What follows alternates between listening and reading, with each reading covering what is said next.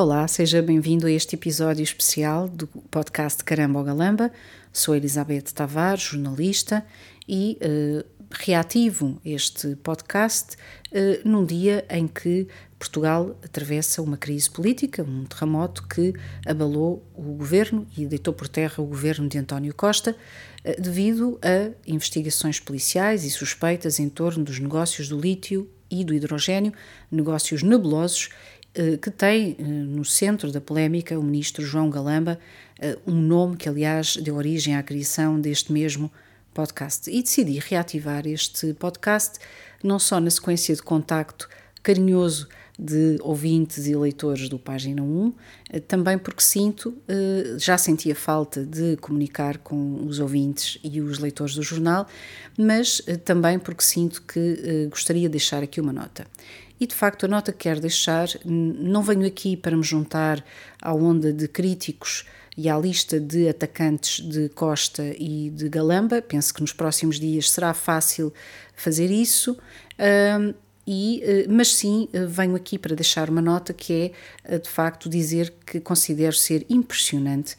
ver agora diretores de órgãos de comunicação social, ver agora comentadores e jornalistas a tirar pedras a António Costa e a João Galamba, quando, nos últimos anos, esses mesmos diretores, esses mesmos jornalistas, esses mesmos comentadores levaram ao colo este governo,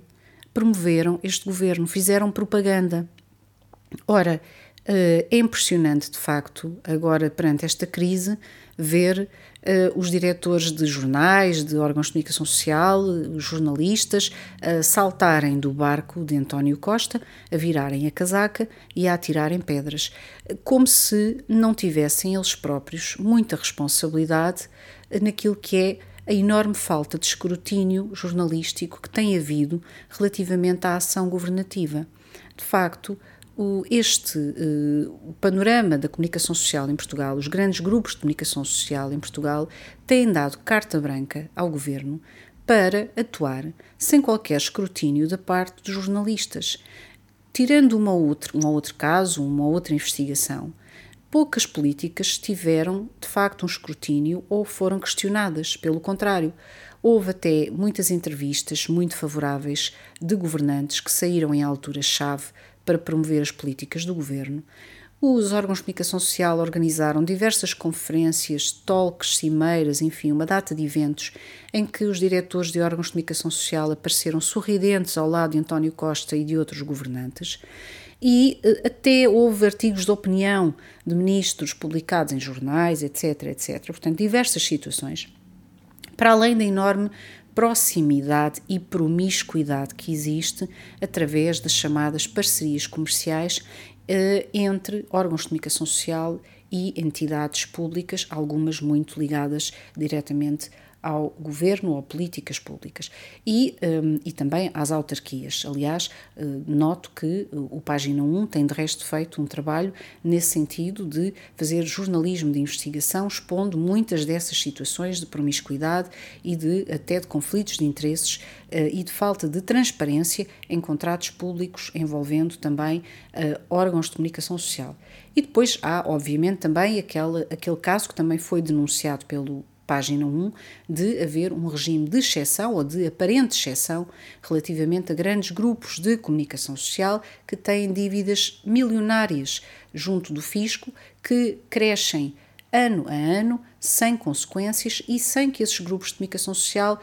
constem das list, da lista de devedores do fisco. E, portanto, tem havido de facto uma recusa dos principais órgãos de comunicação social de escrutinar a ação governativa. E, portanto, ver agora diretores de órgãos de comunicação social, jornalistas que apoiaram políticas do governo que levaram ao desastre em termos de economia, de custo de vida e de saúde dos portugueses. Verem, ver agora esses mesmos jornalistas e diretores a atirar pedras, a, a virarem a casaca, é de facto impressionante e gostaria de deixar essa nota porque hoje não é só um dia eh, de mudança hum, em termos de ciclo político e de fim do governo, de queda do governo, é também um dia em que fica patente que de facto muito tem que mudar naquilo que é a atuação da comunicação social em Portugal que não pode viver apenas de circo